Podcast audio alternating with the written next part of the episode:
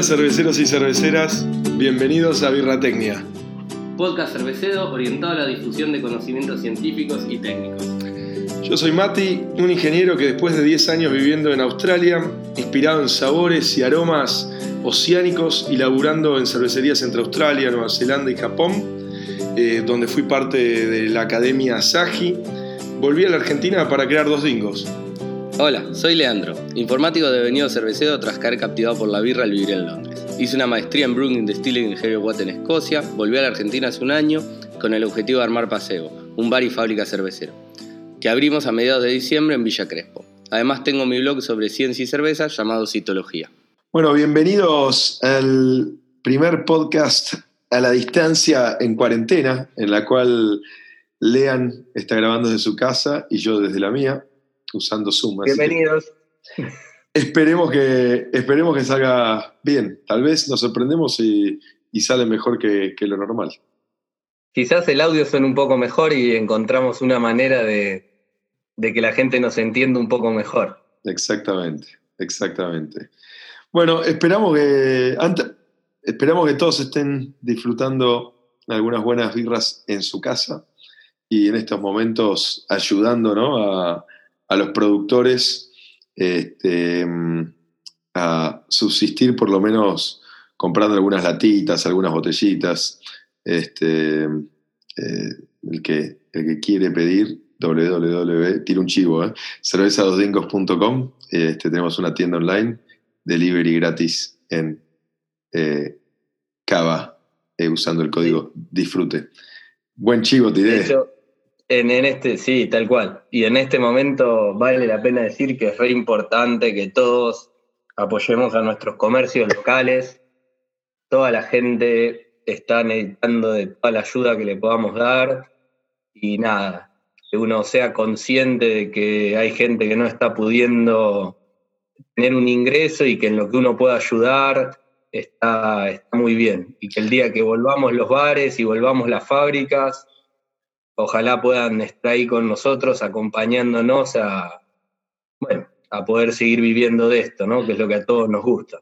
Totalmente. Y, el, el, comprar a los comercios locales, este, o por supuesto que inicialmente hablamos de cervecerías, este, pero, pero también se extiende a verdulerías, panaderías, este, carnicerías, intentar comprar lo menos posible en el supermercado. Por supuesto hay cosas como producto de limpieza que que no se pueden comprar en otro lado, pero eh, apoyemos a nuestra comunidad cercana este, y la rueda va a girar y el karma va a volver y, nada, vamos a tener un mundo mejor, me parece.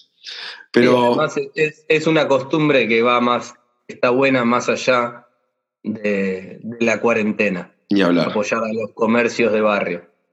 Totalmente, pero bueno, basta de, de filosofía. Y antes que de empezar con el podcast de hoy, te quería felicitar, Lean. Este, la verdad que. Yo también, Mati. Es una felicitación mutua. Ah, gracias, gracias. Este, para que no sabe, esta semana eh, la MBAA, la Master Brewers Association of the Americas, em, tiene un Technical Quarterly, un, básicamente viene a ser como un informe técnico este, cuatrimestral. Trimestral, no, trimestral. Trimestral, trimestral, sí, sí, sí, perdón. Este, que, eh, donde se publican un montón de, de trabajos de investigación que hacen cervecerías alrededor del mundo. La mayoría son Estados Unidos y Canadá, pero, pero también están abiertos al resto del mundo. Y publicaron en esa, que es el, primero del primer quarterly del 2020, un, el laburo de investigación que, hicimos con Lean eh, a través de que presentamos en el que presentamos en el Congreso del Lúpulo en febrero. Así es, este, como Birratecnia, pero por supuesto también ¿no? con el backing de Dos Dingos y de Placebo, este, que hicieron posible esto y en el cual hicimos todo el laburo de investigación sobre eh, biotransformación y el uso de, enzimas exógenas. Eh, cuando decimos exógenas significa que no eh, agregadas, para facilitar esta biotransformación de tioles y de glucósidos em, en, la cerveza. Y básicamente de eso se trata el, capítulo de hoy.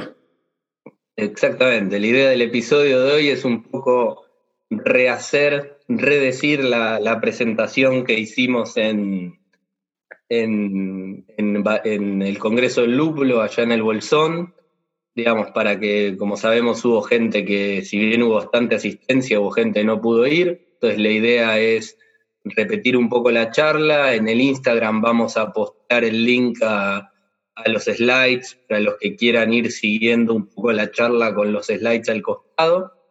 Todavía para video no, no estamos, no, nos seguimos manteniendo en formato solo audio y bueno, y ya el que quiera también el trabajo en inglés puede avisarnos y se lo podemos acercar. Pero bueno, el MBA siendo un organismo basado en Estados Unidos, idioma oficial de publicaciones en inglés. Sí, este, eh, para que se una idea, el, editor en jefe del quarterly, del, informe, eh, fue el mismísimo John Palmer, ¿no? Este, fue él quien nos dijo que le parecía que el laburo estaba, estaba apto para, para ser parte de este, de este boletín, lo cual es un orgullo total, eh, realmente. Totalmente. Así que... Está bueno que uno hacer cosas que, que le sirvan a otros en la industria, así como uno ha aprendido de un montón de otros en la industria y las experiencias. Sí, y un poquito la idea es eh, a partir de ahora y cuando podamos volver a, a, a laburar ¿no? y, y, y, realmente a producir y todo eso, eh, empezar a hacer mucho más de esto con, desde, desde Birratecnia este, y por supuesto de nuestras cervecerías eh, madre, este, empezar a hacer más de este tipo de trabajo de investigación. Tenemos un montón de, de, mm, proyectos de investigación que queremos hacer y bueno, ¿Quién te dice? Tal vez nos podemos eh, enfocar, viste, Birratecnia no solamente a, lo que es papers que hacen otros, sino a, experiencias que hacemos nosotros mismos. Así que la idea es meterle más fuerte a la ciencia este, para, para, con experiencias propias, no solo, no solo ajenas, o sea, inspiradas en ajenas, viendo qué cosas se pueden agregar, qué cosas se pueden hacer distinto, qué cosas no están cubiertos en papers y, y, nosotros... Eh, y qué cosas pueden ser útiles a nuestra escala también. Exactamente. Así que estén atentos a este espacio, que, eso es un poquito la nueva arista de, de este, que vamos a tener eh, a futuro.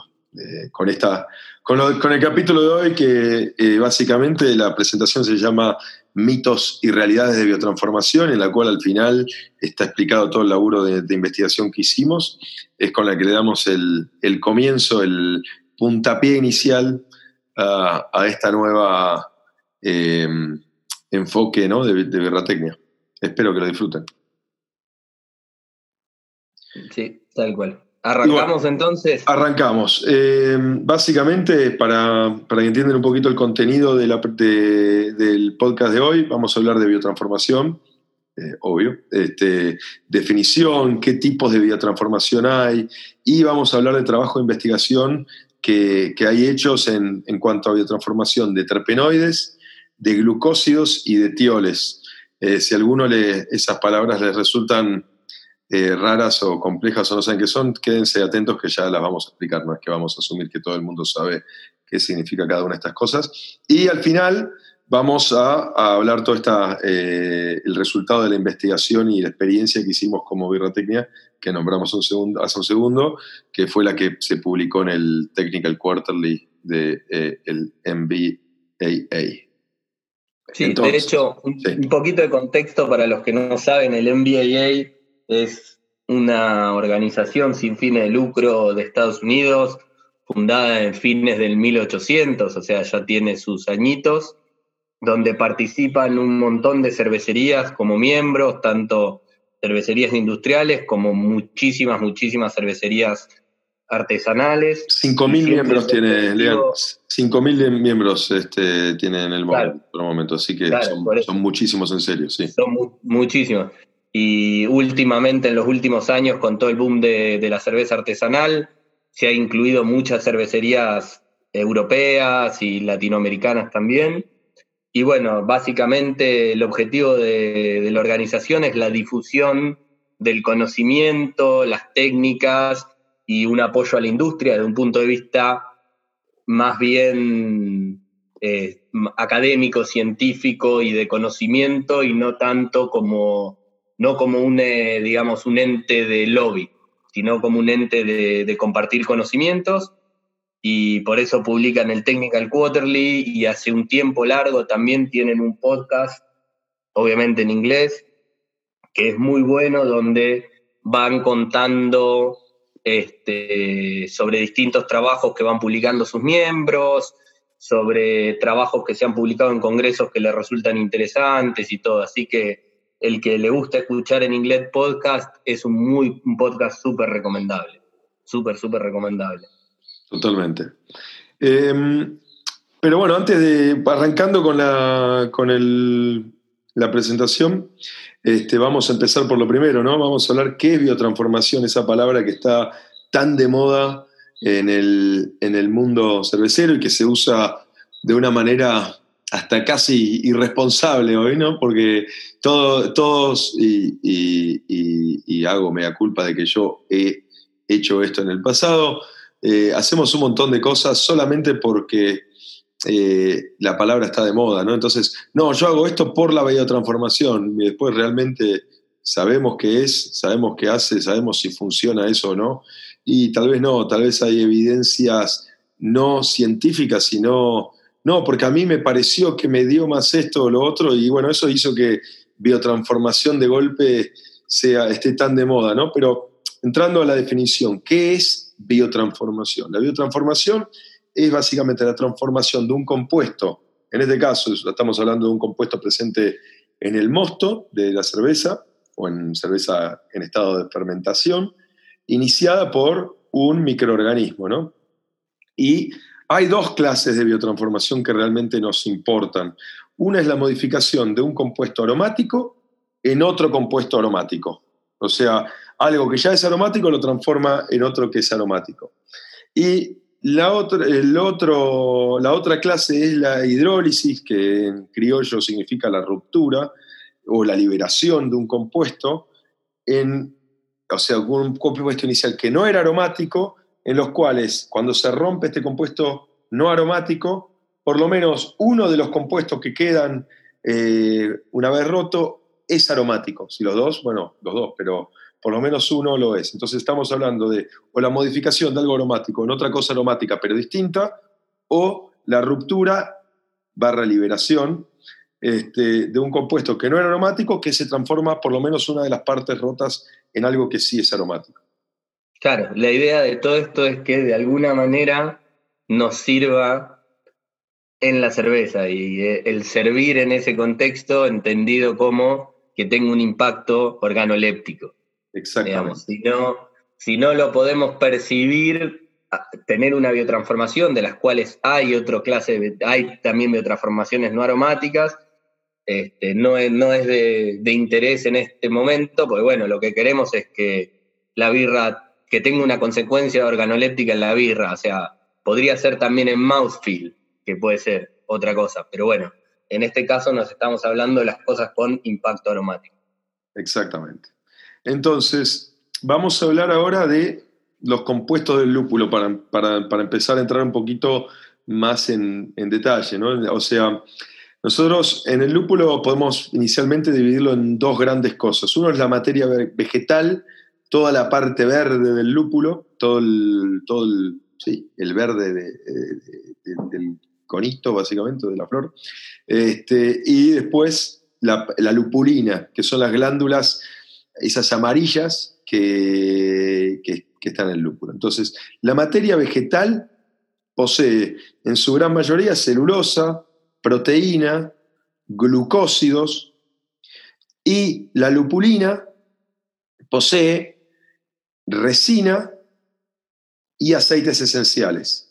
La resina está dividida en, también hay glucósidos dentro de la resina, hay alfa ácidos, hay beta ácidos en la resina y los aceites esenciales están divididos ya en muchísimas más otras cosas. ¿no? Cada una de estas cosas van, teniendo como un árbol de, subproductos y subproductos, pero por ejemplo, los aceites esenciales que estamos hablando de, que es un porcentaje muy chiquitito de todo del, del lúpulo en sí mismo. El lúpulo en sí mismo está dividido, dentro de esos aceites esenciales, entre el 50 y el 80% son hidrocarburos, dentro de los cuales hay hidrocarburos alifáticos, sescoiterpenos y también monoterpenos. Monoterpenos me freno ahí porque ahí es parte, es una parte de algo que nos interesa, porque por ejemplo dentro de los monoterpenos está el mirceno, por ejemplo, ¿no? que, es, que es un compuesto que tiene un impacto aromático. Después, dentro de los aceites esenciales, otra familia es la familia del sulfuro, o sea, hay compuestos que tienen sulfuros. Dentro de eso están, hay tioles. ¿Cómo? Compuestos azufrados que tienen azufre. Sí, eso, azufre. Bien, lo digo, lo pienso en inglés y pienso en sulfur, pero está eh, exactamente. Azufrados sería, puede ser. o este, sulfurosos o azufrados que tienen azufre. Que tienen una molécula, eh, sí, que tienen, que contienen... Átomo de azufre. De, Sí. Este, entonces, dentro de eso tenemos tioles, tiolésteres, eh, sulfidos de cadena recta, sulfidos terpenoides cíclicos, otros. Y bueno, ahí dentro, una de, de, las cosas que más nos importan ahí son los tioles, vamos a hablar por qué. Este, y después están los oxigenados, o sea, los aceites esenciales oxigenados, que son los compuestos eh, oxigenados, eh, eh, esos más o menos entre el 20 y el 50%. Para hacer una cuenta, los, los compuestos azufrados o sulfurosos son menos del 1%, o sea que no es nada, muy, muy poquito. Y los oxigenados entre un 20 y un 50% de, de estos aceites esenciales. Tenemos los alcoholes terpenoides, como por ejemplo el linalol, muy importante, ya vamos a ver por qué, los aldehídos, hay ácidos, hay cetonas, hay ésteres y muchas otras cosas más, muchos otros compuestos oxigenados más. Pero eso más, más que nada ya lo van a ver cuando tengan, vean la, presentación, si, eh, si pueden escuchar esto mirando la presentación, probablemente les sea más fácil entender. Este, eh, en líneas generales, de qué está compuesto el lúpulo y eh, mencionamos especialmente las cosas estas que nos, van a, que nos van a interesar y vamos a hablar hoy, que son los glucósidos, Después dentro de los aceites esenciales, los, eh, todos los que son los terpenoides, los tioles y eh, nada más, básicamente. Entonces, ¿qué son los monoterpenoides?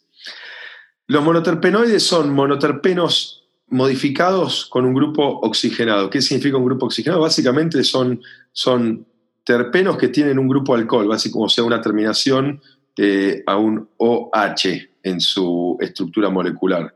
Eh, o que le faltan un grupo metílico. Este, dentro de esos tenemos el linalol, este, que es muy importante por su carácter de tener, de tener un impacto eh, a aromas y sabores como si fuese a, coriandro, a, lavanda, este, el nerol, que tiene como una especie de, eh, impacto aromático como a flores verdes, el geraniol, que es un aroma muy a rosas, el alfa-terpeniol, a la flor lilas o lilac.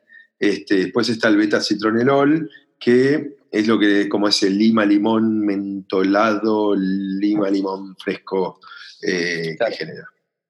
Claro, todos los monoterpenoides en general, muchos son aromáticos y por eso son bastante importantes para nosotros porque tienen, son aromáticos y están presentes en el lúpulo y corresponden a muchos de los, eh, los aromas que podemos identificar en distintas variedades de lúpulo o en cervezas hechas con determinados lúpulos. Exactamente, exactamente. Lo vamos, o sea, son compuestos polares, es decir, que tienen una, muy buena eh, capacidad de, mm, solubilizarse. Solubilizarse, claro, y quedarse, o sea, al ser polares, tiene una unión este, molecular muy fuerte, lo cual hace que, sea más fácil su evaporación, más difícil, perdón, su evaporación que otros compuestos que, no son polares, como por ejemplo el milceno. Este, y todos lo van a, cuando escuchen algo con el final ol, significa que tiene ese grupo alcohol, ¿no? ese grupo oxigenado que este, hace que pertenezcan a esta familia. Eh, entrando, bueno, este... Entrando un poco con los, con los trabajos que vamos a, repasar antes de, llegar a nuestra experiencia, un poco contando, no, toda la historia en detalle, pero un poco algunos trabajos así. Los más relevantes. Relevantes de, lo, que es, de lo que se sabe de biotransformación. Uno de los primeros trabajos es del 2003, o sea, ya data de hace un buen tiempo. Es un trabajo de King y Dickinson donde por primera vez se demuestra que, existe la, biotransformación mediada por, por levadura. Y si están viendo la presentación, van a ver a la izquierda una imagen que aparece en un montón de, de presentaciones, donde, por ejemplo, ellos documentan que el geranol es convertido en citronelol por la levadura y también puede ser convertido en menor proporción en linalol y el nerol puede también ser convertido en genierol y el linalol en alfa-terpeñol y así sucesivamente.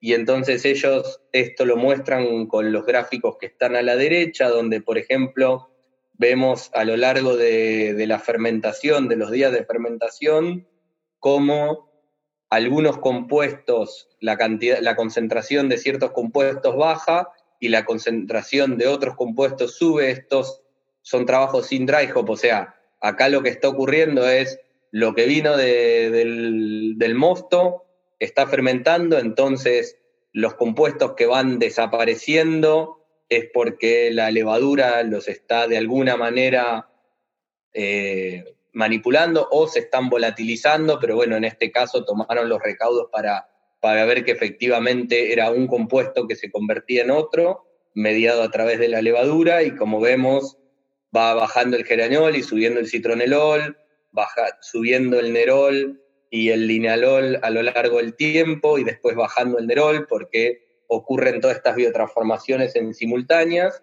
y según la cepa de levadura, algunas son, ocurren más o en menor proporción que otras. Entonces este fue como el primer trabajo donde se documenta por inicialmente que, la levadura es capaz de hacer esto. Ellos lo hicieron tanto con levaduras ales y lagers y vieron que, muchas de estas reacciones existían en los dos casos. Así que bueno, después el próximo trabajo de importancia que, que habla sobre los momentos de adición de lúpulo, esto es bastante interesante para todo esto de, de, lo que uno habla, de lo que es tipo biotransformación, el dry hop para biotransformación y eso. Es un trabajo bastante más reciente, del 2014, o sea, bastantes años después del trabajo original de King. Este es de un grupo que trabaja en Sapporo, Takoi, lo van a ver mucho en trabajos académicos. Es un, trabajan, es un grupo de investigación que está dentro de Sapporo y publican cosas bastante interesantes.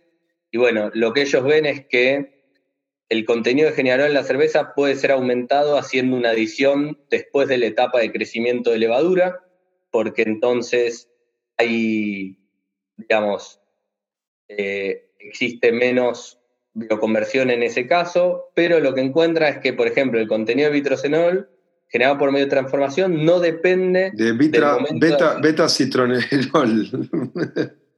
citronelol, sí. Beta citronelol. Perdón, ¿lo dije mal? Sí. Ah, bueno, perdón. Eh, no, depende del momento de adición y sigue incluyendo, sigue ocurriendo incluso cuando ya está, digamos, la cerveza terminada y está, eh, digamos, ya está en maduración y esto es porque sigue habiendo un poco de levadura y entonces sigue ocurriendo. Entonces esto de la necesidad de hacer el dry hop en el día 1, el día 2, o 3. un poco, o el día 3, digamos, es un poco un mito. Acá en los gráficos que están a la derecha, por ejemplo, cuando miramos el gráfico C, que es el de beta citronelol, vemos cómo independientemente del momento de, adición, ya sea en el, en el mosto, ni bien tenemos el mosto, al tercer día o al final de fermentación, vemos que va subiendo el contenido de betracitronelol y llegando a prácticamente a los mismos niveles en lo que es cerveza terminado. sí, sí, incluso si no hay, si no hay, si no hay filtración, este, em, incluso una filtración estéril, ¿no? Esto sigue pasando en la cerveza embotellada. Este, entonces, tira abajo el mito de, em, de hay que hacer el dry hop en plena fermentación para lograr esta biotransformación en especial, eh, la del citronelol, ¿no? O sea, eh, esto sigue pasando igual, eh, por más que lo agregues en el, en el día 5 o cuando está madurando o, donde sea, la misma levadura va a lograr esto. Mientras haya presencia de levadura. Obviamente, como se ve en el gráfico, las tasas de las curvas, digamos, la las, las pendientes de las curvas no son iguales, obviamente porque la fermentación activa va a estar más o menos activa, pero sí muestra que, digamos, el, el endpoint final es el mismo. Entonces, e, eso es lo importante. A menos que de alguna manera lo intervinamos haciendo un filtrado estéril donde, bueno, no dejamos que haya esa actividad. Sí, no hay muchos, no hay muchas cervecerías artesanales haciendo filtrado estéril, así que. No, no, este, pero bueno, pero no, no, cambiaría, totalmente. Cambiaría la imagen. Totalmente. Así que bueno. Y lo otro que bueno que ellos encuentran es que el nivel del linalol se mantiene estable independientemente del momento de edición. Como que se llega a un punto, este, hay, ocurre una cierta cantidad de biotransformación y después ya está, se satura y se mantiene estable en el tiempo independientemente de cuándo hayamos hecho la edición. Sí. Después, bueno, haciendo un pequeño resumen de, de esta primera parte de lo que es monoterpenoides, Sabemos que la biotransformación de monoterpenoides se produce durante la fermentación, a través de la levadura, que es el trabajo de King. También el trabajo de King nos dice que la biotransformación de bioterpenoides no ocurre sobre todos los terpenoides, o sea, hay terpenoides como el generol, el linalol, que son biotransformados y otros que no, que digamos, la levadura no interactúa con ellos. También King demuestra que tanto las levaduras ale y lager pueden realizar esta biotransformación, pero que algunas biotransformaciones son diferentes, que, no, que las dos familias no tienen necesariamente los mismos caminos metabólicos para hacer los mismos tipos de biotransformación. Y después lo que vimos del trabajo de Takoy es que el momento de edición tiene un impacto, pero no es lo que comúnmente se dice. Es decir, es un poco un mito esto de la, el dry hop para biotransformación. Mientras haya, eh, haya suficiente tiempo de contacto levadura-lúpulo, la biotransformación va a ocurrir. No es que hay que hacerlo sí o sí al día 1, al día 2 o al día 3. Sí, y lamentablemente lo que no hay es información bibliográfica, o sea, o estudios sobre eh, precisos sobre las cepas y sus capacidades de biotransformación en sí, ¿no? O sea, porque hablamos que King y Dickinson lo que hacen es prueban una ale y una lager este, y comparan entre esas dos, pero lo que no hay es una, eh, un trabajo real hecho sobre monotorpenoides que compara, no sé, 10 cepas distintas de levaduras, eh, la New England genera tal y esta...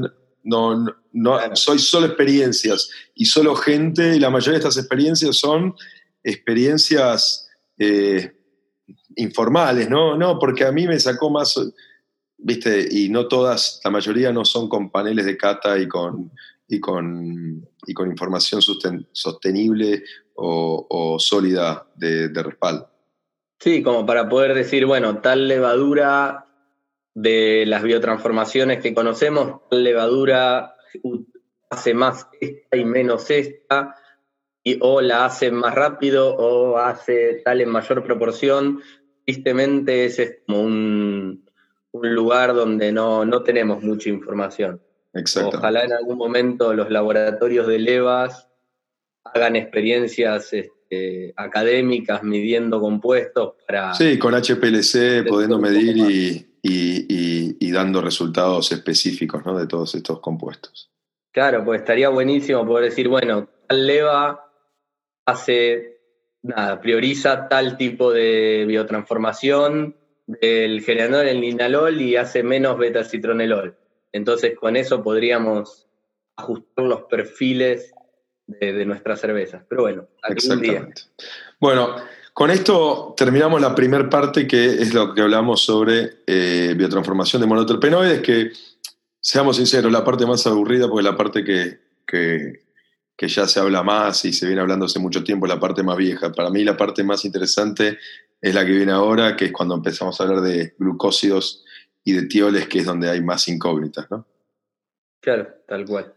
Bueno, entonces entrando con la segunda sección de biotransformación, este, empezamos a taclear los glucósidos. Pero antes que nada, ¿qué son los glucósidos y cómo se biotransforman? Básicamente, un glucósido es una molécula que no es volátil, no es aromática, o sea, inicialmente este, no tiene ningún tipo de valor organoléptico, eh, donde hay un azúcar eh, una molécula de azúcar que está unida a otro grupo funcional llamado aglicona a través de un enlace glucósido. ¿Qué significa un enlace glucósido? Un oxígeno, básicamente, un átomo de oxígeno que une a el azúcar con esta aglicona. La aglicona no es que es una sola cosa, sino que la glicona es un grupo funcional. Puede ser cualquier cosa, puede ser un, un monoterpenoide, puede ser un hidrocarburo, puede, ser un montón de, este, de, cosas. De compuestos. De compuestos, exactamente. Eh, estos son generados naturalmente por, por, la planta del lúpulo para transportar y guardar energía, básicamente, para transportar y guardar ese glucósido que es una energía en el futuro, usando enzimas propias, la planta después lo va descomponiendo y, absorbiendo esas, esos eh, azúcares que están encerrados de cierta manera en, dentro del coso. Entonces, tenemos un glucósido, por ejemplo, el glucósido del linalil, eh, que se llama glucósido linalil, que tenemos una glucosa, o sea, una, una molécula de glucosa unida a través de un oxígeno con el linalol. Ahora, cuando está todo así, no tiene aroma, no tiene olor, no tiene nada, pero cuando entra la enzima beta-glucosidasa, rompe hidroliza, básicamente, ese enlace glucósido y eh, lo que genera, genera una molécula de glucosa, no aromática, que después lo más probable es que termine fermentada, y una molécula de linalol. Este en particular, ¿no? El linalil. Y después, además, una molécula de agua. Este, entonces, eso es la biotransformación de un glucósido. Ahora, se puede reemplazar ese, ese linalil por cualquier otro tipo de cosa. Puede ser un glucósido nerolil o un glucósido lo que sea. Pero bueno, básicamente, eh, cuando estamos hablando de, esta, de lo que nos importa, esta biotransformación de compuesto de lúpulo, estamos hablando de que esta glicona sea un compuesto aromático y que al ser liberado de, este azúcar o de esta glucosa o, de, o, fructosa o lo que sea el azúcar del que está atado, a través de una enzima que está en la levadura, o puede ser externa, pero que, sea mm, eh, una enzima que sea generable ¿no? por, la, por la misma levadura. Em, generable no es la palabra, ¿cuál, es la palabra?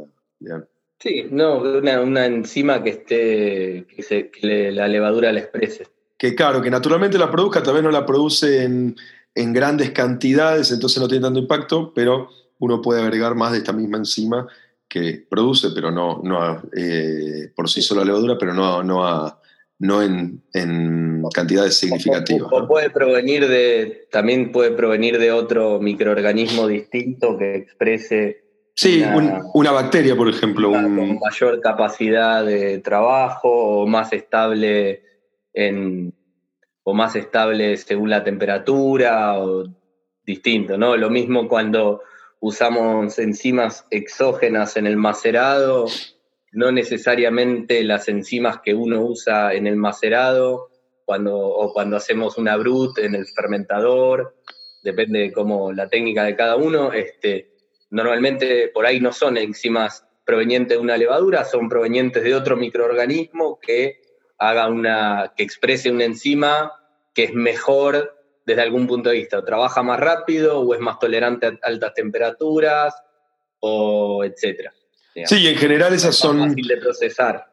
Exacto, y, en general son extraídas de, bacterias, ¿no? O sea, de, de, lactos o de pedios o lo que sea, hay, distintas hay bacterias. muchas que se extraen del Aspergus niger. Exacto. Que es el, lo, que, lo que se usa para hacer el, el koshi en el sake.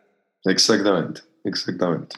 Pero bueno, entonces entramos en la primera experiencia de una gente llamada Kolsmanberger, Bieldel y Nitz del 2006, donde lo que probaron es que tenían este, un, o sea, lo, que hicieron, lo que hicieron es un mosto del cual le agregaron, hicieron mediciones sin la, sin enzima, este, sin agregado enzima y, o sea, mediciones con HPLC, ¿no? Este, sin agregado de enzima y con agregado de enzima. Y lo que probaron es que, por ejemplo, este, esta enzima, eh, una beta-glucosidasa, eh, generaba, liberaba beta-glucósidos que estaban presentes en, extracto, en, o sea, en, un extracto de lúpulo, de verdad, o sea, en, un extracto de lúpulo, que eh, de la parte vegetal, ¿no? del lúpulo, este, y liberaba linalol, o sea, cuando estaba, hacían la prueba sin la enzima, no había, no tenía presencia de linalol, al mismo le agregaron enzima y después había presencia de linalol. Lo que probaron ahí es que en, el, eh, la materia verde del, del lúpulo, del lúpulo este, está toda, eh, hay betaglucósidos que este, tienen eh, agliconas que son aromáticas como por ejemplo el linalol o el alfa-terpeniol o algunos más de, de, ese estilo. O sea que no estaban en la, o sea, no tenían expresión estos compuestos específicos sin enzima y después del agregado de la enzima aparecieron. Es decir, que no podían venir de otro lado que de eh, la hidrólisis de estos glucósidos que estaban en estos compuestos. Claro, digamos, básicamente es lo que da como el puntapié a decir, bueno, de alguna manera podemos extraer más compuestos aromáticos del lúpulo de lo que estamos actualmente extrayendo.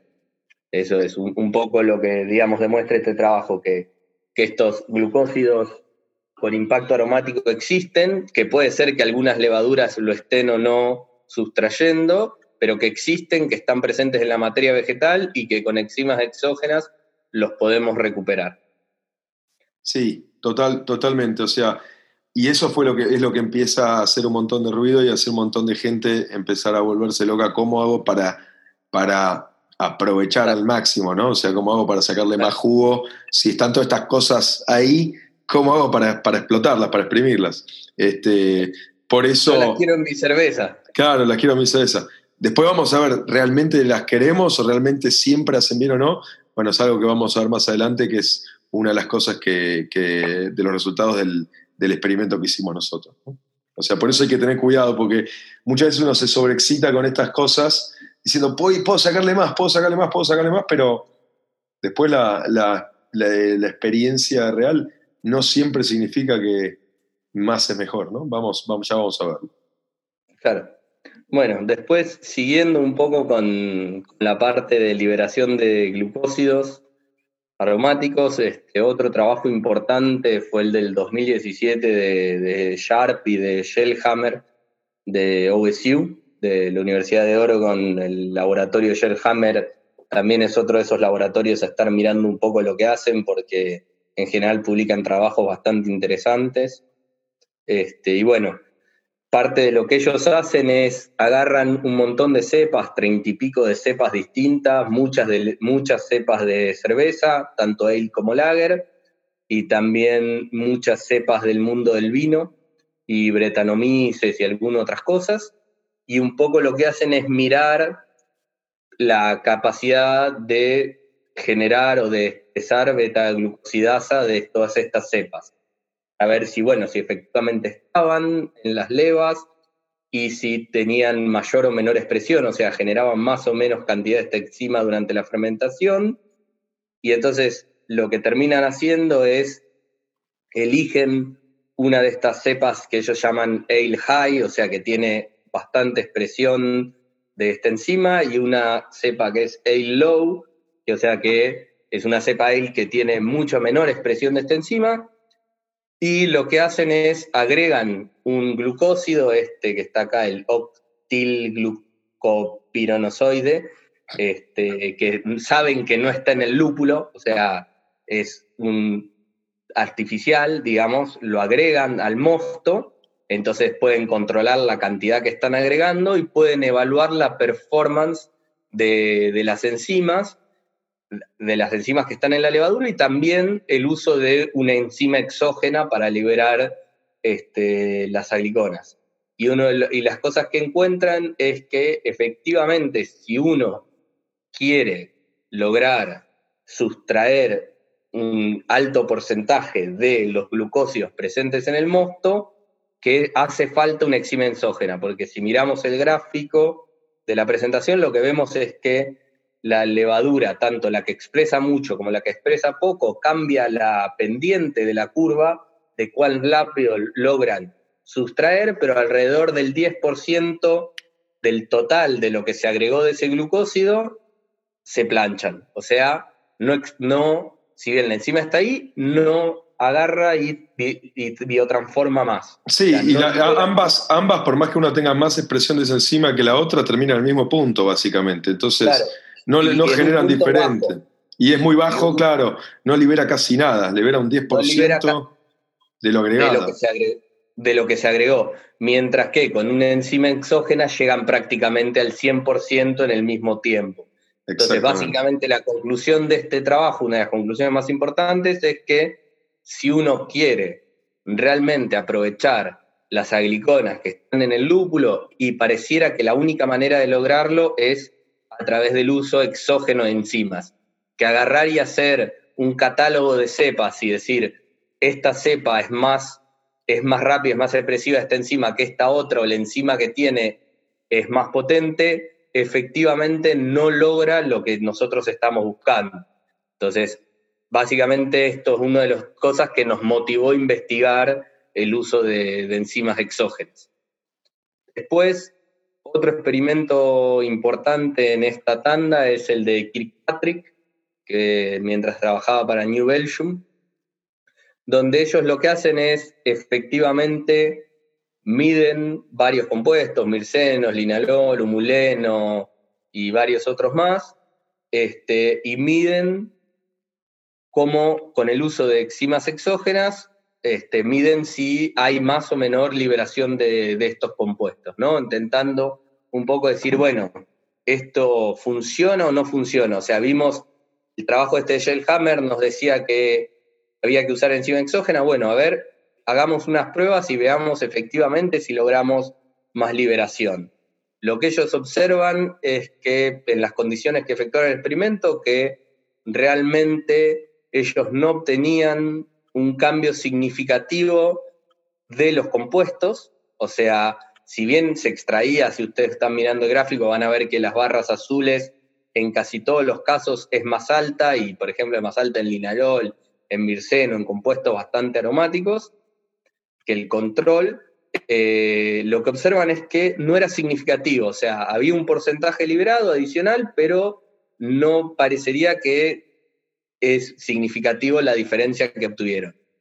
Pero cuando hicieron ensayos sensoriales, ahí sí ven que la versión enzimática de muchísimas cosas tiene una expresión mucho más alta. O sea, notan que, por ejemplo, tiene mucho más eh, eh, mirceno, notan que es mucho más expresivo en durazno, y en distintas cosas. O sea, que el panel de cata sí puede percibir ciertas cosas que ellos midiendo ciertos compuestos no, no, no encuentran, no encuentran una diferencia significativa. Entonces, lo que dicen es, bueno, esto puede deberse a que un pequeño cambio en la cantidad, en la concentración de ciertos compuestos, permite una sinergia que entonces nos está potenciando lo que sentimos sensorialmente y entonces, si bien es poco lo adicional que sacamos, tiene un impacto. Y lo otro que dicen es, bueno, también están los tioles que son moléculas que tienen, moléculas aromáticas que en muy, muy bajas cantidades, como ya vamos a ver, tienen un impacto organoléptico muy, muy importante. y son muy difíciles de medir, ellos no tenían los medios para medirlos, entonces postulan que, bueno, que parte de la explicación de esto puede ser a través de la, liberación de tioles. Sí, pero es una hipótesis, ¿no? Nada más. O sea, lo que básicamente dice no sabemos, esta es una de las hipótesis que podríamos probar. Si... Que podríamos probar. Y esto es un poco lo que a nosotros nos conduce a hacer algunos ensayos, como vamos a ver, sobre tioles. Eh, pero bueno, para resumir esta segunda parte de la, de la presentación sobre biotransformación de glucósidos, básicamente lo que sabemos es que se liberan glucósidos con alto impacto aromático, es lo que el trabajo que contó Mati de Colsmanberger, que la biotransformación de glucósidos por la levadura o enzimas es una realidad, es lo que dijo Shellhammer, que si uno quiere lograr un alto impacto aromático o por lo menos lograr liberar una gran proporción de los glucósidos presentes, lo tenemos que hacer, aparentemente es necesario usar enzimas exógenas, es lo que yo conté sobre Shellhammer. Y de Kirkpatrick lo que vemos es que la biotransformación usando lúpulos no produjo cambios significativos, pero sí a nivel sensorial. O sea, de los compuestos que ellos pudieron medir, no encuentran un gran cambio, pero a nivel sensorial sí encuentran un impacto aromático. Y bueno, este, otra cosa que, es de uno de los trabajos de Kolsmarberger, que es interesante, aunque por ahí acá no tiene en Argentina todavía tanto, importancia, es que la biotransformación no se produce con extractos de CO2. O sea, si usamos extracto de CO2, no estamos de alguna manera trayendo los precursores. Extracto de lúpulo en CO2 supercrítico, ¿no? O sea, porque eso básicamente los glucósidos no son solubles este, en, el CO2 supercrítico y quedan atrás en la, en la materia verde. Exactamente, y entonces si usamos eso no vamos a tener esta biotransformación. Exactamente.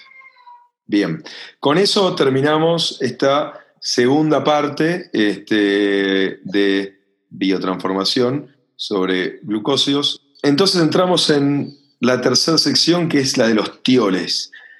¿Qué es un tiol? Bueno, los tioles son básicamente eh, el análogo eh, azufrado, azufroso, sulfuroso eh, de los alcoholes. Es decir, es como si fuese un alcohol. El alcohol tiene una molécula, al final, un grupo que es un OH, un oxígeno unido a un hidrógeno que está unido al resto de la molécula y en vez de tener ese oxígeno tiene un átomo de azufre. Entonces es SH en vez de OH. Eh, ¿Y qué significa esto? Que son compuestos volátiles, al igual que los, que los em, alcoholes, este, pero en el sentido de que tiene un alto impacto aromático. ¿no? Eh, los tioles están presentes en las plantas, en las frutas, en las comidas, y es algo que en la industria del vino, que en todo esto, están, todo el tema de investigación están mucho más avanzados que, que la industria de la cerveza. Este, se habla del impacto de los tioles desde mediados de los 90. O sea, en el 95 este, se descubrieron que los tioles eran responsables de los aromas a maracuyá en el Sauvignon Blanc, por ejemplo. En el 2007 este, se desarrolla una levadura modificada este, genéticamente eh, para liberar estos tioles, o sea, con, capacidad de biotransformación eh, para estos tioles. Por supuesto, esta levadura no está disponible este, porque es un organismo modificado genéticamente y están prohibidos en la mayoría de los países, ¿no? Pero igual la, academia lo, lo, hizo para probar que se puede. Este, mm, ¿Qué tioles importantes hay o qué tioles nos importa a nosotros? Es bastante, cuando uno habla de los tioles en sí, eh, eh, suena a chino básico, ¿no? O sea, estamos hablando de un tiol importante, por ejemplo, es el 4-MMP, el cuarto mercapto 4-metil 2-pentanona, imposible de, acordarse. Pero 4-MMP. 4M, no, 4MMP, no 4MPP, perdón. ¿Ves? Incluso, incluso te, mezcla, te mezclan las siglas, pero no importa. Ese es el que es responsable, por ejemplo, del, sabor aroma a casis o a grosella negra, pero también, pero también cuando pasa cierto punto, empieza a tener olor a orina o pis de gato. O sea que eh, fíjense también lo, lo, lo, importante, pero también lo, lo, peligroso que pueden ser, ¿no? El 3MH, 3 Mercapto Exan 1 no voy a nombrar más los, eh, los, los, grupos porque es, al pedo, este, pero ese que tiene sabor a maracuyá, ese es uno de los que está muy presente en el, en el vino, en el, en el Sauvignon Blanc, que le da ese, sabor. También el 3MHA, este, que tiene sabores también a cassis y a maracuyá. Este, ¿Qué tienen de importante un trabajo que se hizo en el 2007, Pretorius y Swiggers? Este, descubrieron que tiene un umbral de percepción muy, muy, muy bajo. O sea, por ejemplo, el 4MMP, el primero que hablamos, que puede ser grosella negra o, o pis de gato, 0.0008 partes por billón. O sea, nada, con eso ya lo empezás, ya, ya, es, ya la gente lo puede percibir. El 3MH 0.06 ppb, el 3MHA 0.004 ppb. Es decir que, como vimos al principio, no sé si se acuerdan que, que hablamos que dentro de los aceites esenciales, que tal vez son en un lúpulo que tiene una buena cantidad, un 2%, 3%, ponele, o algunos lúpulos tienen un poquito más, pero dentro de ese del 3% del peso del lúpulo, menos del 1% son compuestos azufrados o sulfurosos y ni siquiera todo eso es eh, tioles específicamente. Entonces estamos hablando de que hay nada en cantidad. Pero, por otro lado, estamos hablando que sus umbrales de percepción son súper bajos.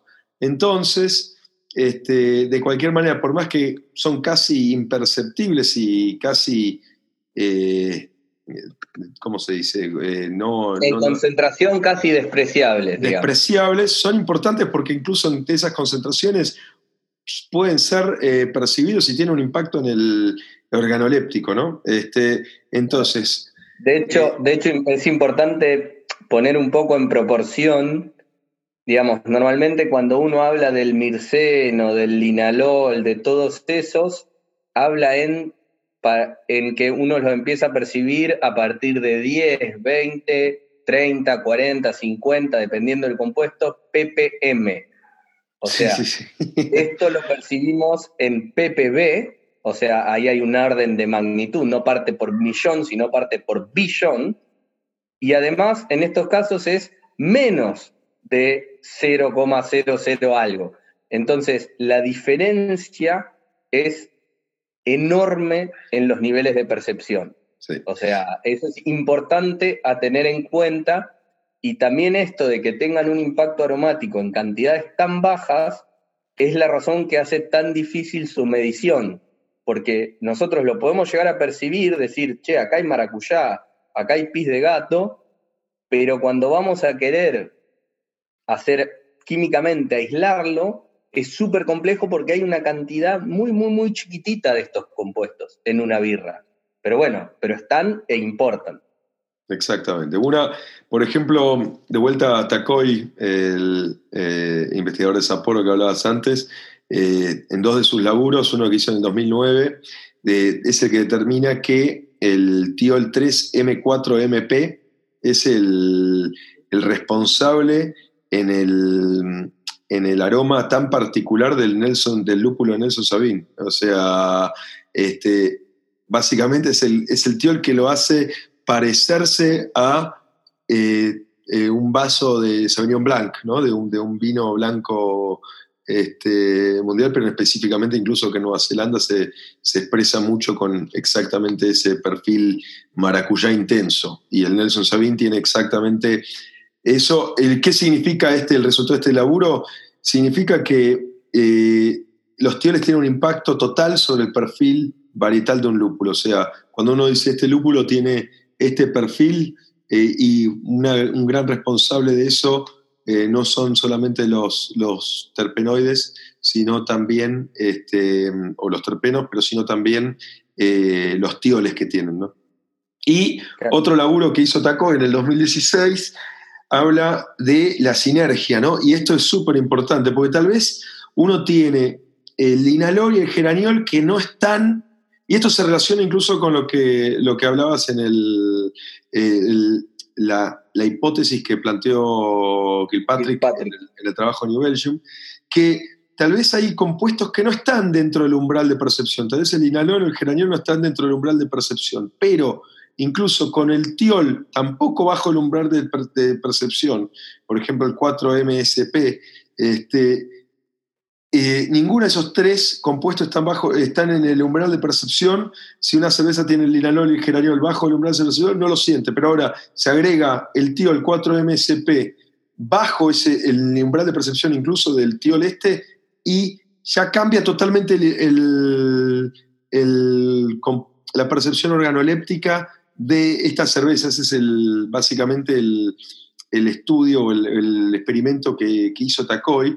Entonces, ¿esto qué demuestra? Y bueno, básicamente demuestra que hay un efecto sinérgico que por más que ninguno de los compuestos independientemente estén sobre el umbral de percepción, los tioles pueden potenciar a otros compuestos y hacer que sí lo estén, lo cual abre una caja de Pandora básicamente y hace que sea, hace algo que ya pensábamos que era complicado en algo súper complejo, ¿no?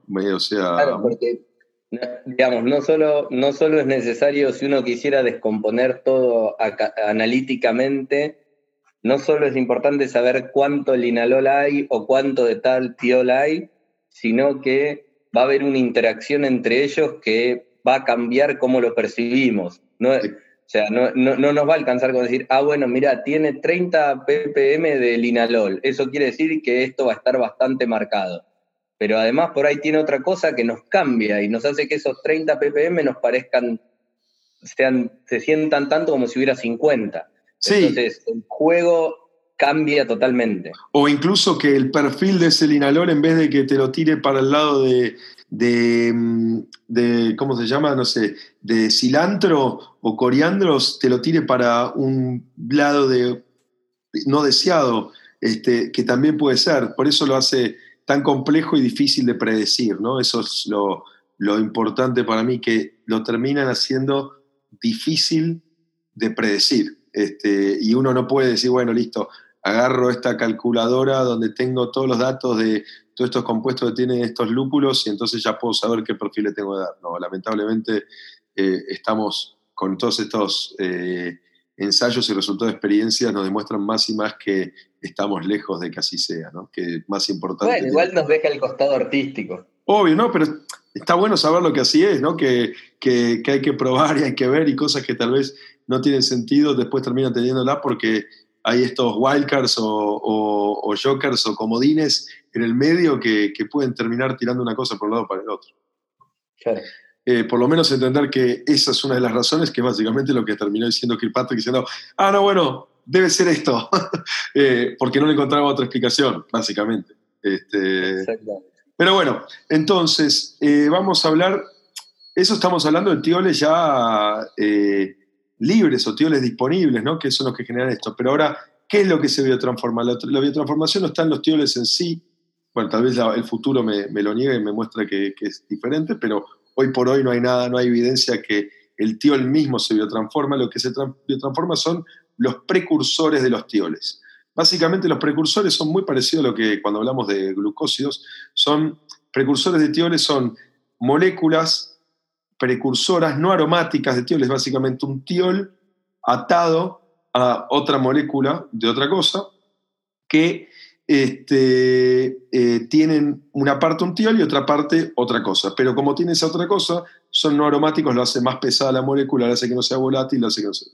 Entonces, se han encontrado em, en el lúpulo precursores de tioles, en el 2012 Gross, eh, en el 2016, se encontró que el lúpulo, además de tener tioles, tenía precursor de tioles, e incluso eh, un, tipo llamado, un científico llamado eh, Dagan, en el 2016 encontró también precursores de tioles en la malta. Este, entonces, que hay distintos tipos, esto mucho no nos cambia a nosotros en este momento, simplemente para entender los nombres, este, que están los conjugados de la, de la S-cisteína, este, una, proteína básicamente, que son liberados mediante una beta liasa. Eh, estos tienen, cuando hablamos de un precursor de, de tiol que arranca con cis y después el nombre del tiol, eh, o sea, CIS-3, MMH4, lo que sea, este, estamos hablando de un precursor de tiol eh, conjugado de, la, de las S-cisteína. Después están los conjugados del glutatión, que son los que tienen un prefijo G al nombre del tiol, o sea, G4MPP, ponele. Este, y estos son eh, precursores, es decir, que una proteína contiene al, al, precursor. Es como que hay dos capas acá, digamos. Tenés el precursor que tiene el tiol, que a su vez está metido adentro de una proteína que tiene el precursor que tiene el tiol. Sí, sí, sí. Entonces, es como si te, que te lleguen esas cajas de, de, Amazon o de un envío de, Mercado Libre, la abrís y adentro tenés otra caja que tiene el producto. Este, es, más o menos así. Claro. Y entonces, está la tercera caja también, porque le pusieron otra más por la duda. Es, más o menos eso. Eh, claro, la idea es que acá no solo hace falta la beta liasa para poder liberar el tiol, sino que antes hace falta la acción de otras dos enzimas, una carboxipeptidasa y la glutamil transpeptidasa para romper este primer, esta primera caja, poder abrir esta primera caja para que después la beta liasa pueda liberar al tiol de su, eh, de su conjugado de cisteína. Exactamente. como que tenemos como unas cadenitas que tenemos que ir rompiendo para llegar al tiol, que efectivamente es lo que, lo que nos interesa. Este, acá, bueno, el próximo slide, para los que estén siguiendo los slides, es un trabajo del 2017 de Belda, que este es un lindo grafiquito que intenta explicar un poco esto que, que estuvimos viendo. Ellos hicieron todo un trabajo para no solo ver cómo ocurría esto, si ahí, por ejemplo, tenemos el ejemplo de una, un conjugado de cisteína del 4-MMP y del SMH, y lo mismo con un, eh, un conjugado de glutatión, esos mismos compuestos, vemos que a través de distintos receptores son, entran a la levadura, la levadura agarra y para los conjugados de glutatión, primero los, los desarma y los convierte en cisteínas adentro de la vacuola, que en el caso de los de cisteína no hace falta, o sea, es más directo, simplemente a través de distintas enzimas puede liberar el compuesto, eh, el tiol, que tiene un impacto organoléptico. Y ahí lo que tienen en negrita son los distintos genes que son los que van, lo que es necesario que se expresen para armar las enzimas que hacen este trabajo. Entonces, como vemos, son, por ejemplo, son genes distintos los que liberan un los que liberan a un tipo de tiol de otro. Con lo cual esto quiere decir que no todas las levaduras necesariamente van a ser capaces de liberar todos los precursores de tioles. O sea, no es que, ah, sí, listo, si puede liberar uno va a poder liberar otro. No, necesita ciertos genes específicos y que pueden estar expresados en distintas cantidades, con lo cual no solo va a cambiar si lo puede hacer, sino en qué proporción lo puede hacer. Entonces, como nuevamente es como otra capa de complejidad donde nada es tan lineal y recién estamos empezando a, comenzar a entender cómo funciona, cómo funciona todo esto. Este, y un poco este, esta explicación de la liberación por parte de la levadura nos, nos muestra un trabajo en la práctica que es el siguiente slide, el trabajo de Mache del 2018, donde ellos efectivamente agarran dos cepas comunes de leva, la 01 y la 029 de WLP. Una es la, digamos, la, equivalente a la 05 y la 29. ¿Vos te acordás, Mati, qué es? Eh, la 20, no, no me acuerdo cuál es. No sé si no es este, una de. Mm, ah, la de German Ale. Eso, German, la de Colch, sí, sí. Exactamente, la de Colch. Bueno, agarran, digamos, esas dos levas y prueban este, haciendo un dry hop, tanto de, un lúpulo, de lúpulo Cascade como de Haller Tower, Miltrefru, y ven un poco, y lo interesante que ven acá es que primero no tienen la misma capacidad de liberar tioles el uno y el otro. Y no solo eso, sino que también depende del lúpulo. O sea, si vemos en el gráfico de la izquierda, la 01 libera más 3MH que a partir del cascade que la 029, pero la 029 libera más 3MH del Haller Tower que la 01. Con lo cual muestra que esto no es lineal, no es que uno puede decir, bueno, la cepa 01 es mejor en liberación de 3MH que la cepa 029, porque va a depender el 3MH que se encuentra en tal o cual eh, lúpulo, porque va a estar un precursor, de, puede estar el precursor de distintas formas, eh, digamos, almacenado, por decirlo de alguna manera, atado de alguna forma distinta, y entonces no necesariamente va a haber una cepa que sea la mejor en expresar siempre el 3MH.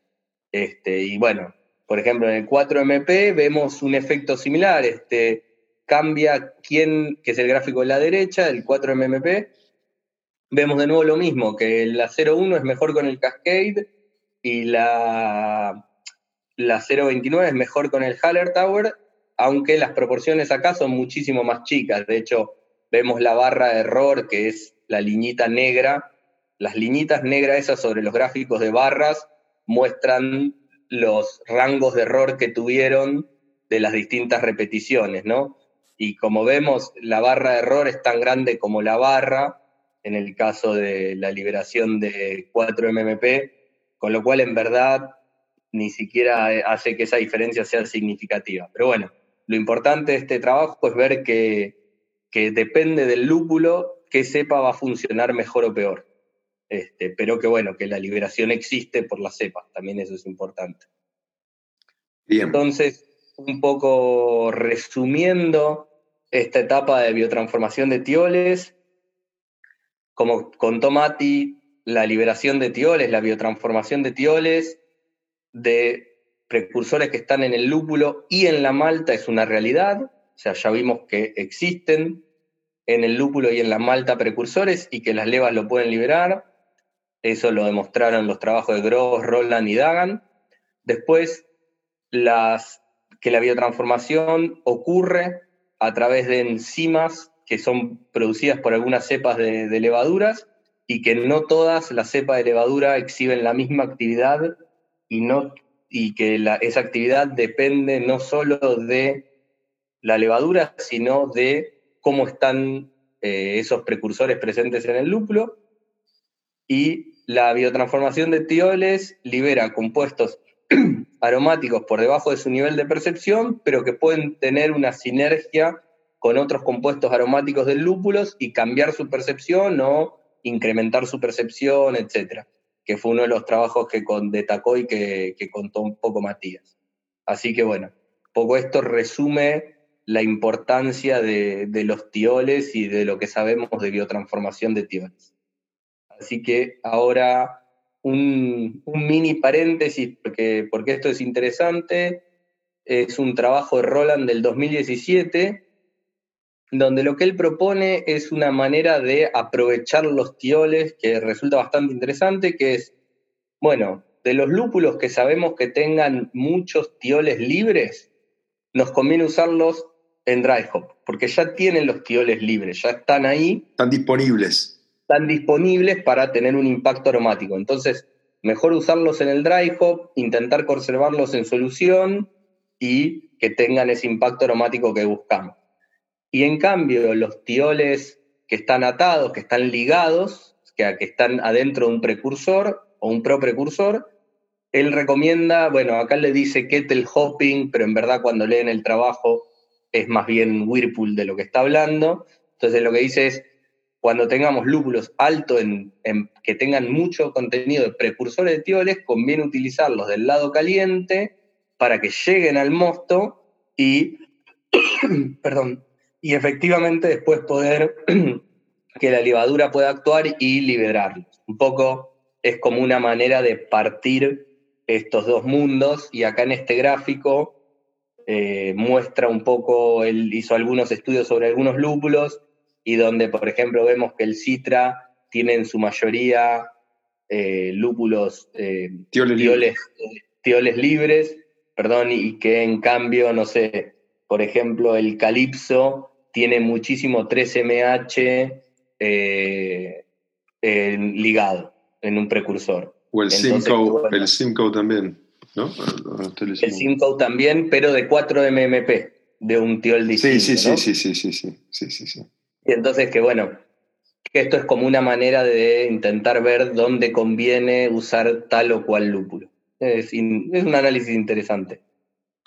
Totalmente. Entonces, entonces, un poco resumiendo esto, ¿qué cosas más o menos sabemos de, de los tioles?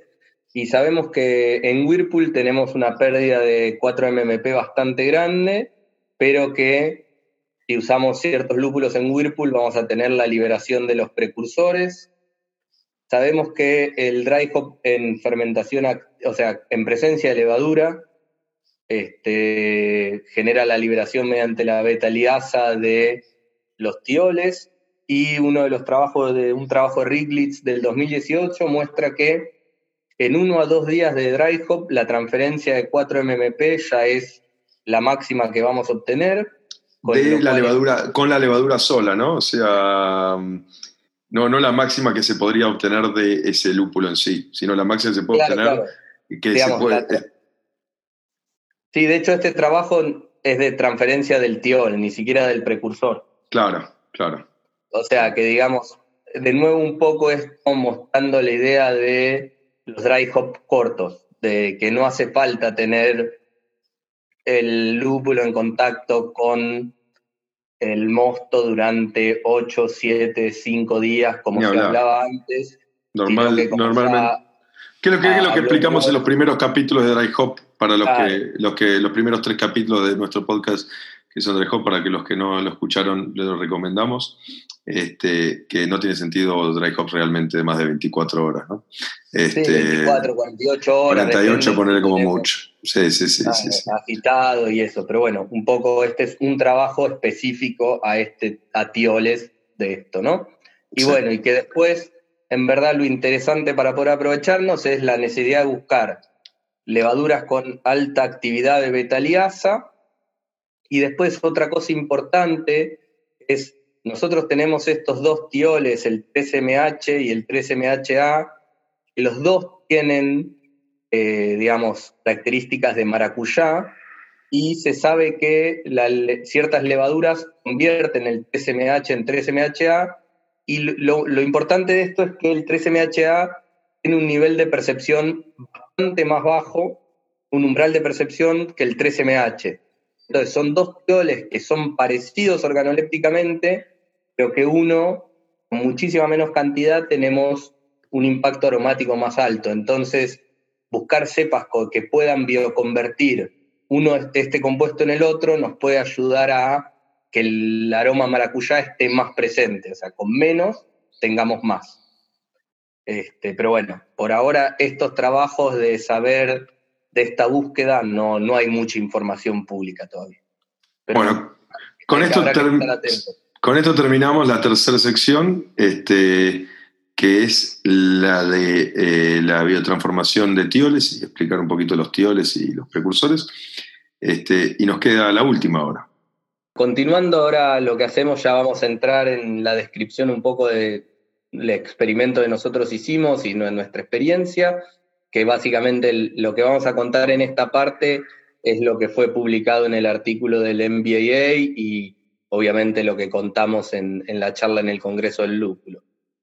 Básicamente lo que nosotros hicimos fue utilizar dos enzimas que Alimentar se copó y nos donó. Este, una es la thiol y la otra es la endosim beta split, que son dos enzimas del mundo del vino. O sea, como, como vieron en un momento, sobre todo cuando hablamos de tioles, vimos que hay bastantes trabajos en el mundo del vino y de hecho el mundo del vino está mucho más avanzado en el uso de enzimas exógenas, de trabajos académicos buscando esto y son, si bien muchos viñateros no van a decir que lo usan, hay muchísimos este, viñateros que efectivamente utilizan estas, estas enzimas para, mejorar la expresión aromática de los vinos. Entonces, el endosynth lo que se acaba de poder leer, dice favorece la hidrólisis de los precursores aromáticos tiolíticos de la uva, o sea, no habla del lúpulo, pero bueno, este, justamente acá el interés de probar a ver si funcionaba y después el beta. Pero es una, es una beta, es una beta liasa, ¿no? Que es lo que hablábamos antes. Es una beta liasa. Sí, de hecho es un preparado, no solo tiene beta liasa, sino que tiene también las otras enzimas para poder aprovechar los conjugados de glutatión. Recuerdan, eran esto que era una cajita dentro de otra cajita. Después tenemos el beta split, que es una enzima con actividad de beta-glucosidasa, capaz de liberar, dice acá, dice capaz de aumentar de manera considerable la intensidad aromática de los vinos. O sea, esta es una glucosidasa que lo que va a hacer es liberar los glucósidos y las agliconas aromáticas, que es lo que nos, nos interesa a nosotros. Así que bueno. Como dijo Lean, alimentar este, nos proveyó, nos, nos dio, eh, nos facilitó estas enzimas que son difíciles de conseguir porque mundo del vino, así que realmente gracias a la gente Alimentar por, por, ayudarnos a hacer esta, este experimento. Claro. Bueno, y entonces básicamente a nivel del diseño experimental, en el trabajo publicado lo, lo contamos en más detalle, pero básicamente lo que hicimos fue, se elaboraron tres mostos, era una cerveza de línea de, de Matías, de dos dingos, este, la OC IPA, y básicamente lo que hicimos fue... En criollo Osipa. En criollo Ausi, Ausipa, como, como, como le dicen acá. Este, y entonces, bueno, tuvimos, usamos una como muestra control o testigo, después se hicieron otras dos iguales, donde en una se adicionó la enzima de betaliasa, o sea, la de tioles, y en otra se adicionó la de beta-glucosidasa, o sea, el endosim beta-split digamos, ambos los preparados comerciales estos que hablamos. Cómo se adicionó y todo dependía un poco de las recomendaciones de los fabricantes, del fabricante y un poco de lo que pudimos extrapolar de distintos ensayos que se han hecho en el mundo del vino, porque no hay mucha experiencia en cerveza. Bueno, al final, eh, ¿qué hicimos a partir de tener estas tres cervezas? Bueno, lo primero que queríamos ver era si efectivamente había una diferencia organoléptica y como todos sabemos, uno está involucrado en este experimento y no sirve que uno mismo lo pruebe y diga sí o no, porque uno tiene un sesgo importante de conocer la variable en juego y de también tener sus propias expectativas y demás. Entonces lo que hicimos fue lo que se llama una cata triangular. Entonces, una cata triangular nos permite determinar si una muestra es significativamente, o sea, estadísticamente, es significativamente diferente al control.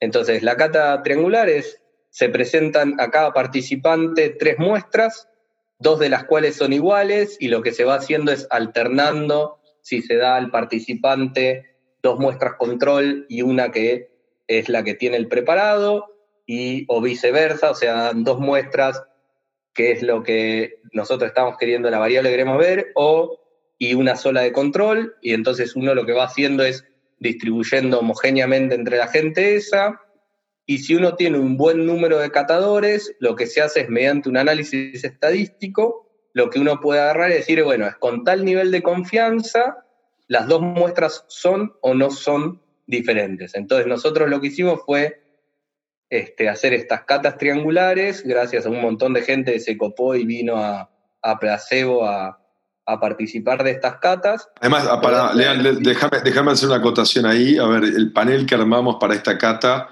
de 29, de 29 personas, este, eh, no eran 29 personas que entraron por que pasaban por la calle y le dijimos, vení, vení a probar esto. No, estamos hablando de 29 cerveceros este, muchos de ellos reconocidos.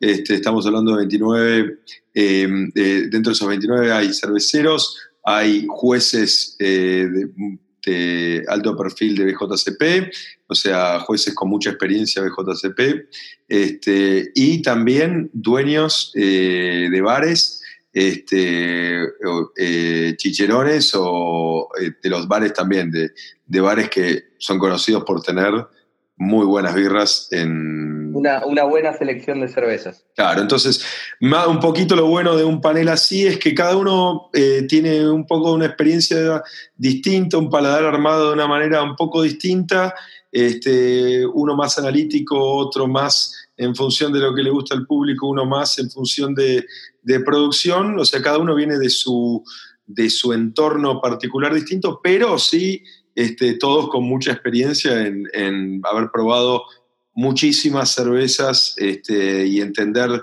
defectos y no defectos y sabores y impacto organoléptico y todo eso. Entonces, podemos decir que no era un panel entrenado para esta cata, pero sí era un panel eh, con mucha experiencia, experimentado, digamos. Claro, exactamente. Y bueno, este eh, eh, ahora vamos a ¿querés contar un poco los resultados. dale, sí. Entonces, la cata triangular de Tioles, de la cual hubieron 29 participantes, este, para que la respuesta dé significativa, o sea, tenía que haber 14 de estos 29 que elijan la, cerveza distinta, digamos, ¿no? O sea, de las tres que le dábamos, tenía que elegir, esta la distinta. Este, 14 tenían que ser. Bueno, hubieron 16 respuestas correctas, es decir, que está más que significativo, ¿no? Ya con 14 daba significativo y la estadística nos decía, es válido, eh, hay una diferencia significativa. Dio 16, o sea, es decir, que da un valor de P de 0.013, lo cual es mucho más bajo eh, que lo que se requiere para, el significativo. normalmente, para, para, dar, digamos, un poco de contexto, normalmente lo que se busca, se toma como valor P de referencia es 0.05. O sea, es un intervalo de confianza del 95%. Que, Exactamente. quiere decir que no le estamos errando por mucho. Porque como todo, esto es estadístico, ¿no? O sea, los jueces pueden elegir y haberla pegado por azar. Eso es lo que uno está intentando minimizar, el componente de azar. Exacto. A ver, esto no es algo que inventamos nosotros, ¿no? Esto es algo que es algo científico que se usa para toda la industria alimenticia y de bebidas del mundo este, para, para entender impactos significativos en, distintos productos. Este, ya lo vamos a hablar incluso eh, el próximo episodio, estamos tirando un, Peak Preview, pero el próximo episodio estamos, eh, va a estar de invitado mm, Diego Van der Sar Castro, en el cual vamos a hablar de, todo el tema de análisis sensorial y todo eso que va a ser súper interesante. Este, pero bueno, volviendo a esto, entonces la, la cata de tioles nos dio eh, muy significativa, la de glucósidos eh, de 25, acá hubo un par de, de respuestas que se perdieron o quedaron traspapeladas, que no fueron, eh, entonces de los 29 quedaron 25, y em, hubieron 20 respuestas correctas. O sea, de los 25, si daba 13 o más que identificaba la, diferente, ya era significativo. Hubieron 20, 20, 25. Es decir, que el valor de P de, del... ¿Cómo se dice? El... Eh, confianza el intervalo de confianza nos da 0.0000002. Sí, sí, o sea, básicamente sería muy, muy difícil que esto haya sido azar. Exactamente. Eh, eh, imposible, la estadística dice que es básicamente imposible. Este, ahora, ¿qué tuvimos como preferencia eh, en el... claro, acá, acá es importante un pequeño paréntesis. A lo que hicimos fue a los catadores se le presentaban las tres muestras, como se explicó, estaban numeradas aleatoriamente para evitar sesgos, porque por ejemplo una cosa interesante es que no hay que numerar las muestras 1, 2, 3 porque la gente tiende a elegir la 1, entonces no es representativo. Bueno, hay un montón de esos pequeños recaudos a tener en cuenta y nosotros lo que hicimos fue a todo el mundo le pedimos que además de decir que nos muestre cuál era la muestra diferente, que nos diga cuál era la muestra que prefería. O sea, que organolépticamente le resultaba más agradable. Y, que nos dé un breve comentario de por qué le parecía más agradable, ¿no? Entonces, eh, después de eso filtramos y por supuesto solamente eh, estos datos quedan de los que dieron la respuesta correcta, ¿no? Porque no tiene sentido uno que, que eligió eh, una cerveza de la cual había dos, dos en, entre de las tres. Es el, claro, si, sentía esta me gusta más que la otra y no tiene sentido porque la verdad que estás comparando una que también hay otra ahí. Así que, de, por ejemplo, en el primer ensayo, el de Tioles, que hubieron 16 respuestas correctas de las 29, este, de estas 16 respuestas correctas de las 29, 10 eh, preferían la, eh, la, la muestra eh, básicamente la que no tenía enzima, la, original, digamos, la cerveza sin enzima. Cuatro, la eh, con enzima de tioles. Y dos no tenían preferencia. Es decir, que hay una, una significativamente eh, también una preferencia por la, que no tuvo la enzima que favoreció la, la biotransformación. Este, después de la del ensayo de, la enzima de los, de los glucósidos, eh, de los 20 que eligieron, 12 preferían la original, de vuelta a lo mismo, la, la, cerveza estándar sin enzima, 7 preferían la que tenían encima y uno no tenía preferencia. De vuelta, una gran mayoría eh, prefirió este, la, la cerveza original. De vuelta diciendo, ojo, no necesariamente, no necesariamente la biotransformación, y acá es donde viene la, bomba nuclear a todo lo que, eh, eh, eh, los comportamientos que, todos hicimos o hacemos, este, de, no, yo hago esto por biotransformación, pero ojo, los resultados de esto muestran claramente que no necesariamente la biotransformación es una generación de, una, de, algo mejor, ¿no? Puede también generar, ser una generación de algo que es peor. O sea, no digo que siempre sea peor, pero en este caso la gente, eh, en, los dos, en los dos ensayos estos, con esta cerveza, con estos lúpulos, que la OCIPA, para que sepan, tiene eh, lúpulo Enigma y Galaxy, son los únicos de lúpulos con la lupulada, este, eh, con estos lúpulos y las adiciones, el, doble dry hop que tiene y todo eso, este, nos da que la gente prefirió en los dos casos la original a la cerveza biotransformada eh, por, glucósidos y, tiones, ¿no? Lo cual es eh, para mí interesante como una primera conclusión. Sí, igual cabe, cabe aclarar que es biotransformada con enzima exógena, que no quiere decir que en tu OSIPA ya no ocurriera un cierto nivel no, no. De transformación estamos de acuerdo. a través de, la levadura que, que, usas normalmente. O sea, esto lo que quiere decir es que por ahí la biotransformación en un cierto nivel es positiva y a otro nivel de mayor potencia ya no deja de ser tan positiva. O no en cualquier contexto, no para cualquier cerveza, no de cualquier manera. Exactamente, exactamente. Un poco este es esto no es un, como dicen los, los gringos, no es un magic bullet, una bala mágica, no es que hagamos esto y de golpe vamos a obtener la mejor cerveza de la historia. Y, hay, que sí. hay que empezar a verlo. Y, incluso yendo un poquito más allá, otra de las cosas que hicimos con este panel, ya que teníamos 29 personas eh, con un paladar bastante entrenado, eh, eh, o, más que entrenado, em, experimentado, este, hicimos, les pedimos a todos que eh, una vez que terminaron las pruebas triángulos, a cada uno le dimos eh, tres cervezas, básicamente, primero una, otra y otra, y eh, al final de cada, o sea, le dábamos una cerveza, le dábamos para que completen del 1 al 5, digamos, y qué puntaje le daba en cuanto a intensidad el cítrico, del resinoso, del herbal, del terroso o, maderoso, de fruta tropical, de fruta de carozo, de bayas, floral, especiado, eh, pasto, eh, frutas verdes, pis de gato y vegetal, cebolla o ajo. ¿no? Entonces, básicamente lo que hicimos fue como una especie de, sí, de cata descriptiva y que cada uno tenía que poner intensidad de 1 al 5, del 1 al 5, del 1 al 5 para la prueba control, para la prueba con la enzima, eh, con la enzima de tioles, la beta liasa de tioles, y para la prueba con la beta, eh, la beta glucosidasa para los glucósidos.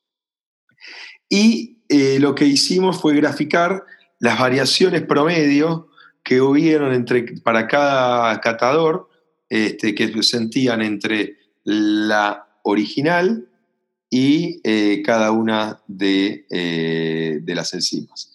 En cuanto a aroma, por ejemplo, nos dio algunos resultados súper interesantes. ¿no? ya cuando vean la, la presentación, la descarguen, este, van a poder ver eh, bien cada uno de ustedes hacer su propio análisis, pero de las cosas más interesantes es, en cuanto a aroma, por ejemplo, em, se sentía eh, menos fruta tropical en tanto la, la, que tenía el tiol, la, enzima de tioles como la enzima de los glucósidos, menos fruta tropical en ambas que la muestra estándar.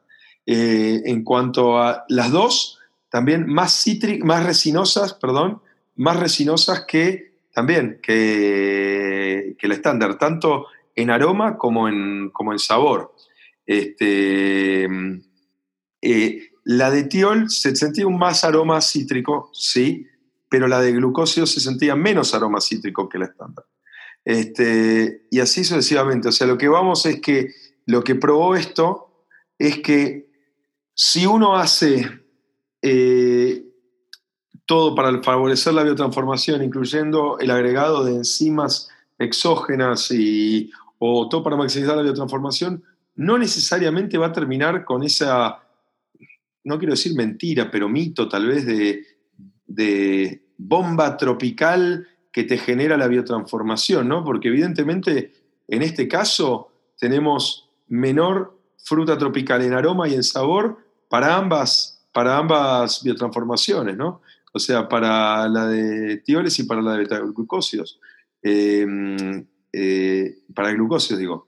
Este, entonces, eh, no, uno lo hace pensar eh, este mito de agregar para la biotransformación porque así vamos a lograr bombas tropicales. Tal vez no sea tan así como, o evidentemente no es tan así como siempre, por lo menos, como, como a uno... Eh, como uno le gustaría que fuese. Que le gustaría que fuese, sí, este, y, que, y, que, muchos de estos mitos urbanos que andan circulando y que, y que las malas lenguas siguen, siguen proyectando y siguen expandiendo ese, ese pseudo conocimiento, este, dicen, ¿no? Claro. Así que esa me parece lo que esto, básicamente lo que esto demuestra es que más allá de que ocurrió que sensorialmente son distintas las birras, el perfil cambió considerablemente y no necesariamente viró hacia el perfil que uno podía esperar en base a lo que se habla de biotransformación, digamos, a un perfil mucho más tropical y todo eso. De hecho, las, las cervezas eh, yo me recuerdo sobre todo en lo personal mío, la de Tioles, para mí lo sorprendente fue que se transformó en una IPA más clásica, para mí. Pasó de ser una IPA tropical a una IPA, o sea, cuando yo la caté por primera vez la sentí mucho más una West Coast que, que una, una IPA tropical moderna, y de hecho esto se condice cuando uno mira que tanto en aroma como en sabor lo que es tropical, fruta de carozo y todo eso bajó. Y todo lo resina. especiado, resina, cítrico en varios casos, en algunos casos, terroso y todo eso se, expresó mucho más, ¿no? Y para mí también otra nota interesante es lo de vegetal, de cebolla y ajo. O sea, los tioles son una especie de arma de doble filo, ¿no? Por un lado tienen una potencia aromática muy fuerte, muy, muy alta, digamos, por decirlo de alguna forma, con muy poco contenido, se expresan, pero también no hay que olvidarse que muchos aromas muy desagradables provienen de tioles, o al menos desagradables dentro de la cerveza. O sea, la, la cebolla y el ajo, el descriptor es un tiol, y ciertos, y ya sabemos que cuando usamos mal a veces algunos lúpulos o en el lugar incorrecto, sacamos estos tioles vegetales a cebolla y eso. Sí, por ejemplo, oxidando eh, en el Whirlpool, cuando entra oxidación con ciertos lúpulos que tiene estos precursores, se genera exactamente eh, eso. Eso también es algo que hablamos en el capítulo de, Whirlpool. De Whirlpool, exactamente. Entonces, es interesante ver cómo estos tioles son un arma de doble filo, ¿no? O sea, por ahí una cierta concentración están buenísimos y a otra concentración ya, ya no, o sea, por ejemplo, otro tiol que el olor a basura descompuesta, digamos, el clásico olor del camión de basura, es un tiol. Entonces, esto, los tioles son una pequeña arma de doble filo que hay que tener para mí presente. Sí, y hay que saber manejar porque nos pueden dar cosas muy interesantes, pero hay que tener cuidado y va a ser un tema de experiencia. Cada lúpulo, cada cerveza, cada proceso, y cada levadura y condiciones, etcétera, van a dar un resultado distinto. La clave es no nos casemos con, eh, para mí como conclusión de esto, no nos casemos con una idea de eh, esta es la llave para lograr bombas tropicales con esto, porque evidentemente eh, no lo es. No. O sea, puede serlo, puede serlo, pero hay que ver cómo, hay que ver con qué. No es tan simple como hago esto en este día para lograr la biotransformación y le agrego una enzima porque así libero todos los tioles y libero los glucósidos o libero esto y lo otro. Ojo, no necesariamente te va a dar bien. Puede dar bien, pero hay que hacer más experiencias, hay que ver más lúpulos, hay que ver más condiciones, hay que ver más levaduras, hay que, etcétera, etcétera, etcétera. Es, más, es mucho más complejo que, eh, que lo que parece. No hay un polvito mágico. No. No. Así que, bueno, espero que, Cerramos un poco con la idea de trabajos futuros. Sí. Este, sí, porque se nos ocurrieron varias otras cosas para, mejorar incluso la, el experimento y todo eso, ¿no? Sí, de hecho, en base un poco a lo que venimos hablando, o sea, una de las limitaciones experimentales que tuvimos es que no pudimos usar el mismo mosto, este, porque bueno, no contamos con tres fermentadores chiquititos para poder hacerlo, entonces no teníamos forma de poder partir el mismo mosto para hacer las tres cervezas. No, estos fueron tres lotes de 1500 litros cada uno. Este, por supuesto que estamos hablando del mismo lote de maltas que nos dio exactamente la misma densidad inicial, este, mm, el mismo pH inicial y todo eso. O sea, hicimos todo para que las condiciones iniciales sean las mismas. Pero es cierto, no es exactamente el mismo mosto, son, tres son tres cocciones distintas. Exactamente. Bueno, después, este, una cosa que notamos, que digamos en la presentación no entramos en tanto detalle, es que sobre todo en las cervezas de, en la cerveza de Tioles, encima de Tioles, vimos que hubo un descenso muy, muy marcado en cuanto a la, la, gravedad, la densidad final, o sea, porque evidentemente esta liberación liberó azúcares que la leva se comió y convirtió en alcohol, con lo cual hubo un aumento del alcohol y una baja en la, en la densidad final. Sí, para que se una idea, eh, la OCIPA termina nuevamente en 1010 este, y en este caso la, que tenía la beta liasa de enzima de tioles terminó en 1007, ¿no? Son, son tres puntitos más, de, menos de densidad final este, lo cual puede tener un impacto organoléptico también en, la sensación de harshness y todo eso. Sí, de hecho, a los catadores, eso habíamos comentado, que le dijimos que, que nos den una razón de su preferencia, y una cosa que vimos fue que mucha gente dijo que las birras con el, eh, enzimas tenían menos, menos, menos tomabilidad o un amargor más marcado o un cierto harsh sí, un balance distinto, no estaban tan balanceadas. Claro, hubo distintas formas de expresarlo, digamos, pero había como una clara tendencia de mucha gente a decir que las birras estaban un poco desequilibradas de alguna forma, y bueno, entonces también esto, la densidad final puede participar en esa ecuación, entonces habla de que si uno va a utilizar enzimas, tiene que ser consciente de estas cosas para compensar eso, para lograr que la birra efectivamente termine donde estamos buscando que termine y no, no en otro lado, ¿no? Que quizás haya que bajar la cantidad de lupulado en olla para, en cuanto al amargor porque se expresó más el amargor. Sí, o agregar maltodextrina para, para, para, para, para que mantener más alto ese, esa densidad final o, o, macerar a una temperatura más alta o lo que sea para, para compensar este, esa, esa densidad final. Claro, entonces, bueno, un poco esto de idea de que no solo importa utilizar la enzima y ver cómo cambia el perfil organoléptico, sino que también es importante que si vamos a usar la enzima, hay que empezar a pensar en con la construcción de la receta, pensando en el uso de la enzima, ¿no? O sea, sí, el impacto que tiene la enzima de verdad en la... En, la, en otras características. En otras características de la cerveza y cómo compensar ese impacto, ¿no? Si llega a ser negativo. Exactamente. Así, que bueno, con esto cerramos la presentación. Este, y bueno, espero que les haya parecido interesante el trabajo que, hicimos con Mati. Si tienen cualquier otra pregunta, como saben, nos pueden escribir este, para, sobre este tema específicamente. Em, eh, a ver si las podemos eh, en el próximo capítulo sacar las dudas. Exactamente, a birratecnia.gmail. Bueno, con esto vamos cerrando el episodio de hoy.